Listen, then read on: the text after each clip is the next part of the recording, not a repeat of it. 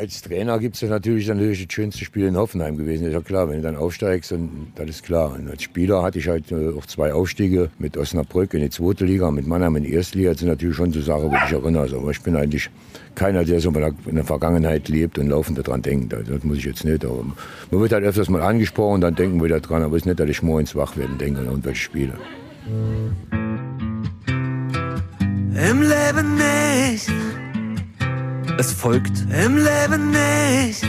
der Ehrliche Trierer Podcast Christoph Jan Longen. Präsentiert vom Walderdorfs in Trier und dem Trierischen Volksfreund. Und damit herzlich willkommen zu Folge 53 des Ehrlichen Trierer Podcasts. Es geht heute um Fußball, um Erfolgsrezepte, um Fußballgolf und um eine entscheidende Persönlichkeit, die vor allen Dingen Trier auf die Fußballkarte Deutschlands gebracht hat, die Stadt fußballerisch mitgeprägt hat und weiterhin mitprägt. Es fällt unweigerlich der Name Paul Linz, wenn man da an Fußball in Trier denkt. Nicht nur eine erfolgreiche Karriere als Spieler, sondern auch als Trainer. Und damit herzlich willkommen, Paul Linz. Paul, ich grüße dich. Hallo. Wir treffen uns hier im Riol, am Trio Lago. Ich sehe, das äh, Hochwasser hat sich jetzt auch schon zumindest mal hier beim Wasserstand ein bisschen bemerkbar gemacht. Wie kamst du denn auf die Idee, hier diese Anlage hier ins Leben zu rufen? Oh, das hatte ich eigentlich schon, als ich äh, noch Trainer in Trier war, weil manche Spieler noch nach dem Training immer gespielt haben, wer mit den wenigsten Schüssen am Pfosten ist oder eine Eckfahne oder im Mittelkreis. Und die Zeit da hatte ich auch gerade angefangen, ein bisschen Golf zu spielen. Da hatte ich, wenn jetzt in der Löcher wären, bekämst du die gar nicht mehr vom Platz. Und da habe ich, hab ich mich dafür äh, angefangen zu interessieren und habe da mal geguckt. Da gab es schon drei, vier Fußballgolfplätze in Deutschland. Und da habe ich mir die alle angeguckt. Und dann kam das halt, dass die Familie Becker das hier sowieso machen wollte. Und dann haben wir zusammengesetzt. Ja, und jetzt mache ich das schon seit sieben oder acht Jahren. Was sind das so für Stationen, die man jetzt hier äh, machen kann? Was wird da alles gefordert? Ja, man muss hauptsächlich durch diese Hindernisse durchspielen. Wenn man vorbeischießt, muss man wieder zurückspielen, damit man da durchspielt. Jeder Schuss zählt dann. Und ist halt für alle interessant. Ist für Kinder interessant, ist für Gruppen interessant, Junggesellenabschiede, Kindergeburtstage, Fußballmannschaften. Wir haben eigentlich alles hier. Wie ist das für dich, wenn du jetzt hier Menschen beim Spielen siehst? Schaust du dir da an, so wie ist die Technik, äh, wie gehen die da vor? Äh, hilfst du da ein bisschen mit oder gibst du da ein paar Tipps oder wie, wie gehst du da vor? Nee, eigentlich Tipps gebe ich eigentlich nicht. Aber man sieht natürlich direkt, wer ein bisschen spielen kann und wer nicht. Aber das hat hier nicht unbedingt damit zu tun, wer gut Fußball spielen kann. Hier steht hauptsächlich der Spaß im Vordergrund und das haben die Leute hier. Für wie viele Menschen ist das? Wie groß müssen die Gruppen sein und wie lange dauert das? Wie funktioniert das? Ja, ist ja nicht egal. Du kannst allein spielen, du kannst halt auch mit einer großen Gruppe spielen, die dann halt aufgeteilt werden in vier oder fünf Leute in einem Flight. Und dann können die losgehen, können bei uns vorne anrufen, kriegen was zu trinken gebracht. Das ist also alles durchorganisiert und ist eine schöne, schöne Sache. Und ich bin froh, dass ich jetzt so zum Schluss jetzt so eine schöne Aufgabe noch habe. Wirst du häufig noch konfrontiert, stellen Menschen Fragen, wann du wieder zurückkommst oder ähm, wie es dir geht und äh, was die Ereignisse da so mit dir machen? Wie, welche Rolle spielt der Paul Linz hier auf dem Platz? Ja, es gibt natürlich noch viele Leute, die mich kennen, das ist natürlich klar. Da muss man, redet man, redet man ab und zu über Fußball, aber von daher, äh, ja, ich bin halt ein bisschen bekannt, das ist ja ganz klar. Und die Leute stellen immer auch Fragen. Und, aber ansonsten ist das ganz normal alles. Lass uns mal auf deine fußballerische Karriere zu sprechen kommen. Wann wusstest du denn, dass du besser bist als andere, dass du jetzt eben auch bundesweit äh, gefragt wirst? Wann hat das angefangen bei dir in der Kindheit? Na, eigentlich ich, war das immer in meinem Kopf. Ne? Jeder, jeder kleiner Junge, der Fußball spielt, äh, irgendwo äh, Bundesliga-Profi werden will. Ne? Und War das Ziel explizit? Das war schon immer in meinem Kopf. Das war immer, immer hinten drin und ich habe auch immer fest daran geglaubt, das, als, auch als Kind. Ja, und dann kommen natürlich als, als Jugendspieler auch mal Rückschläge, wo man nicht so gut bist und so. Da habe ich alles, alles durchgemacht, habe auf verschiedene Positionen gespielt, hat schon natürlich im Endeffekt herausgestellt, dass ich auch vorne am besten bin. Ja, und dann hat sich das alles so ergeben. Ne? Und dann kriegt man die Chance und die muss man natürlich auch nutzen. Ne? Das, das habe ich getan. Gab es da Menschen, die dich besonders gefördert haben, die dein Talent schon früh entdeckt hatten? Ja, in, ich hatte ja verschiedene Jugendtrainer, aber hauptsächlich war da der Werner Schabach beim VfL Trier, als ich damals da hinkam. Der hat direkt zu mir gesagt, du spielst bei mir keine andere Position, du spielst da vorne. Und der hat mich auch so als Mensch auch ein bisschen geprägt. Von daher war das äh, so der, der mich dann gefördert äh, hat in, in dem Sinne. Wie ist das vom Gefühl her, wenn dann so die erste überregionale Anfrage kommt? Wir möchten gerne den Paul Linz haben, der bei uns in der Mannschaft spielt, höherklassig und äh, erfolgreich. Ja, bei mir war es ja extrem. Ich bin ja aus der Verbandsliga, damals hieß es noch Bezirksliga, in die Bundesliga gewechselt. War schon extrem. Ne? Dann war es schon wie der, wie der Wolfgang Wirtz, du hast Lust in der Bundesliga, ich habe gemeint, der wird mich verarschen, aber von daher, äh, ich hatte ja dann auch Angebote bei Borussia Neunkirchen, hätte ich ja hingehen können damals, die waren auch zweite Liga damals, aber es war natürlich keine Frage, wenn ich einen Bundesligist fragst. Als ich nach Hause kam, mein Vater hat gesagt, hat er gemeint, ich verarschen, aber von daher war das schon ein schönes Gefühl, ja. Und wie äh, läuft sowas ab? Also da fragst du einen Verein ein. äh, Du hast wahrscheinlich damals noch keinen Spielerberater gehabt, sondern wer hat das für dich so mitgestaltet? Warst du das alles selbst oder hat dir da jemand auch ein bisschen geholfen und dich so ein bisschen beraten, wie du jetzt da in Gehaltsverhandlungen gehst oder wie da der Ablauf ist? Also wenn du in die Bundesliga wechselst als Bezirksligaspieler, wird nicht viel verhandelt. Die sagen, die wird kriegst und dann bist du froh, dass du einen Vertrag kriegst. Ne? Und das, weiß ich nicht, waren damals zweieinhalbtausend Mark. Grundgehalt, ne? Das war ja auch nicht die Welt. Man hat halt gedacht, naja, ein bisschen reich jetzt, aber war nicht ganz so. Du hast bei Werder Bremen gespielt, bei Waldhof Mannheim, bei Osnabrück. Äh, Welche Station hat dich als Spieler so am meisten geprägt? Ja, das war eindeutig Osnabrück. Da war ich der älteste Spieler. Mit 28 war ich der älteste Spieler damals schon. Da waren viele junge Leute dabei. Und äh, das hat mich am meisten, da war ich auch Kapitän nachher. Also das war die Station, die mich am meisten geprägt hat, auch als Mensch, weil ich Kapitän war. Da kam auch die Idee, so als Trainer dann weiterzumachen. Wo hast du das Gefühl, hast du am meisten von deiner Handschrift hinterlassen? In welchem Verein als Trainer? Ja, da würde ich schon der Eintracht nennen, weil ich da nicht nur Trainer gemacht habe, sondern auch drumherum viel mitgemacht habe. Da glaube ich, ist schon der Eintracht hier, der, den Verein habe ich da am meisten geprägt als Trainer. Irgendwann kommt dann auch der Moment des Abschieds, bevor wir auf dein besonderes Verhältnis zur Eintracht Trier damals wie heute zu sprechen kommen. Es gibt auch viele Fragen aus der Community. Wie ist das denn, wenn man da einfach loslässt? Da fehlt doch was am Wochenende, oder nicht?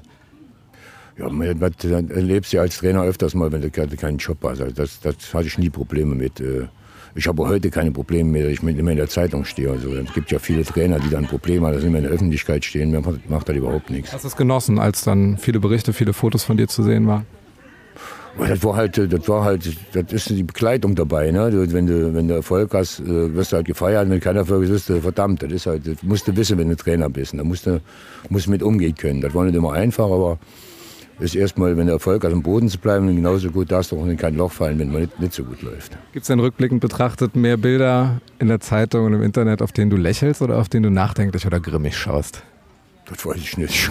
Ich, Internet, ich bin nicht so ein Internetgänger.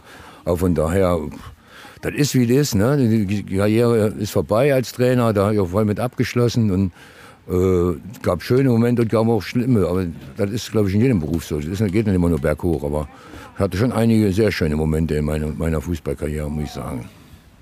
Wenn du jetzt das Wochenende verbringst, die Bundesliga-Saison geht bald wieder los, wie setzt du da die Prioritäten? Welche Spiele schaust du dir an? Also wenn ich ehrlich bin, gucke ich nicht mehr so viel Fußball. Also erstmal kann ich am Wochenende schlecht Fußball gucken, weil ich ja hier arbeite. Da gucke ich meistens abends Zusammenfassung, alle Spiele, alle Tore. Und ansonsten gucke ich mal nicht mehr mit wie früher. Früher ist nur Fußball bei mir gelaufen. Ist zwar immer noch viel, aber nicht mehr so extrem wie früher. Will man da mitgestalten oder genießt man da einfach? Wie ist das bei dir? Das ist schwer als Trainer. Als Trainer ist, wenn du mit anderen Leuten zusammensitzt und Fußball guckst und die Kommentare hörst, dann musst du dich unheimlich zusammenbringen. Dafür gucke ich meistens immer lieber alleine, weil äh, das immer schwer ist, was die Leute alles da sehen. Das sehe ich nicht immer so unbedingt. Die sehen auch viel mehr, wie man sehen kann. Also von daher äh, sehe ich dann natürlich Dinge, die mir dann nicht gefallen, wie jetzt bei der, bei der EM zum Beispiel mit der blöden Dreierkette, das hat mich von Anfang an gestört. Aber äh, das lässt sich ja über alles streiten im Fußball. Das ist ja jeder Trainer im Fußball. Ne? Wie ist denn jetzt rückblickend betrachtet dein Verhältnis zur Eintracht Trier? Da gibt es im Moment kein Verhältnis. Also ich war ja lange da, da ist so viel dummes Zeug erzählt worden. Äh, Ich beobachte immer noch, wie die Eintracht ist. Ich glaube, sie sind auch jetzt im ganz guten Weg mit dem, mit dem Jupp als Trainer und haben, glaube ich, eine gute Mannschaft.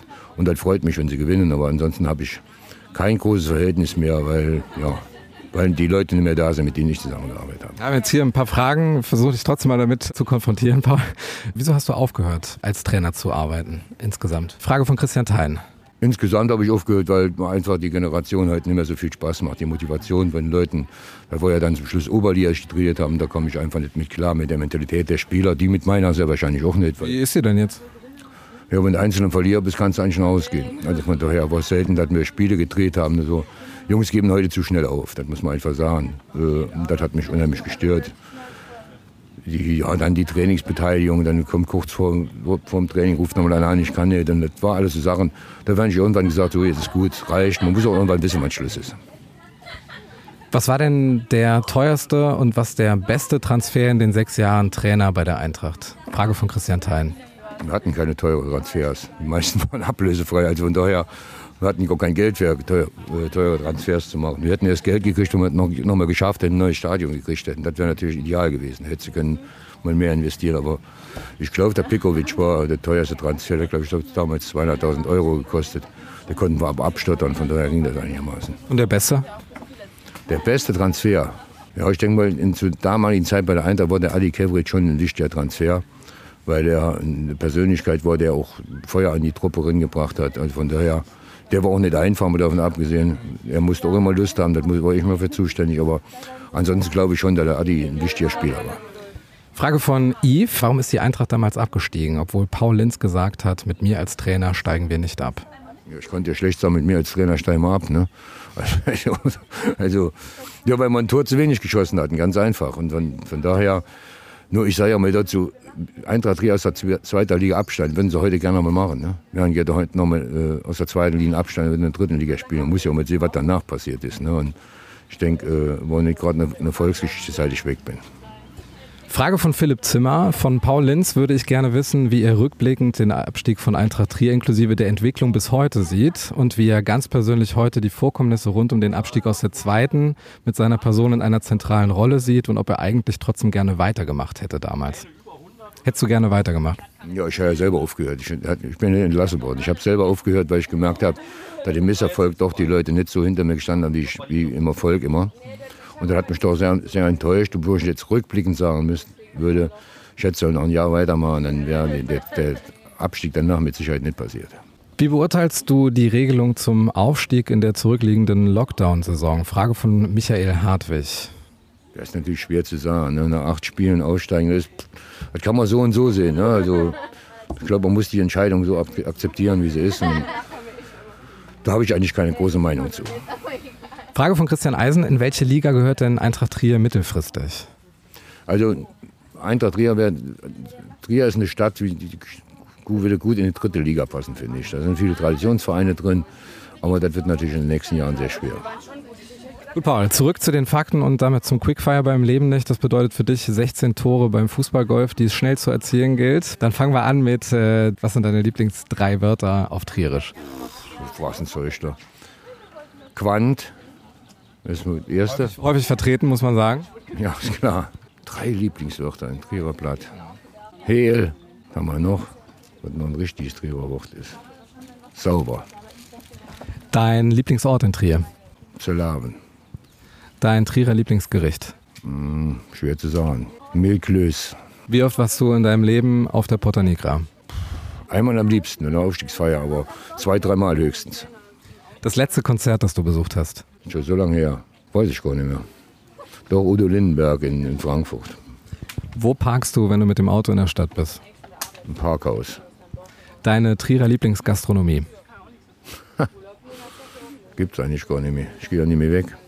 Aber die Ecke war immer meine Lieblingskneipe. Dein äh, Lieblingstrierer oder deine Lieblingstriererin? Leindecker Helm, Was ist eigentlich dein Lieblingsfußballverein? HSV. Was würdest du anders machen, wenn du Trainer der deutschen Nationalmannschaft wärst? Nicht mit Dreierkette spielen. Ist Hansi Flick der richtige Trainer? Mit Sicherheit, ja, bin ich sicher. Was ist deine Lieblingsserie auf Netflix? Ich habe kein Netflix. Was sind für dich die Zutaten für einen entspannten Tag? Wenn ich hier auf der Fußballgolfanlage bin und der ganze Platz ist voll. Wer ist dein Vorbild? Franz Beckenbauer. Welches soziale Projekt oder welche Idee liegt dir so sehr am Herzen, dass du aufopferungsvoll dafür kämpfen würdest? Eigentlich alle sozialen Projekte, weil hinter jedem steckt was Gutes. Wie viele Stunden verbringst du jeden Tag am Handy? Nicht zu viel. Wem würdest du am liebsten mal Danke sagen? Meine Mutter. Und jetzt stell dir vor, du könntest alle Plakatwände in Trier mit einem Satz versehen. Welcher wäre das? Eintracht Trier steigt nochmal in die zweite Liga auf. Das ist ein schönes Schlusswort, ein hoffnungsvolles Schlusswort für die 53. Folge des Ehrlichen Trierer Podcasts. Heute mit jemandem, den sich viele Trierer wieder zurückwünschen würden an der Seitenlinie des Moses-Stadions. Und wer sich über die heutigen Projekte von Paul Linz informieren und ihn zumindest in der Freizeit als Trainer erleben möchte, der informiert sich bei fußballgolf-triolago.de. Paul, deine letzten Gedanken. Alles gut. Im Leben nicht. Der ehrliche Trierer Podcast über Erinnerung und Fiktion. die jeder kennt. Präsentiert vom Walderdorfs in Trier und dem Trierischen Volksfreund. Wir haben viele Zweikämpfe geführt. Da wurden nicht so wie heute, die direkt vom Platz gestellt worden sind, die, die, äh, die Innenverteidiger und damals noch Vorstopper. Die durften schon mal sieben, achtmal faul machen, bevor der Schiri gesagt hat, beim nächsten Mal kriegst du Geld. Ne? Da waren schon viele, viele Attacken dabei, aber ich glaube, ich habe mich mal ganz gut gewehrt. Hast du mal so was abbekommen, wo du ungerecht behandelt worden bist, äh, was dir so nachträglich in Erinnerung geblieben ist? Ich fühle mich eigentlich nie benachteiligt. Hast du mal ähm, eine Schwalbe gemacht so? Die hatte ich öfters drin, ja. Das war ja früher auch normal. Wurde nicht sanktioniert, oder? Nee, also meistens, meistens hat wie ein Elber gekriegt.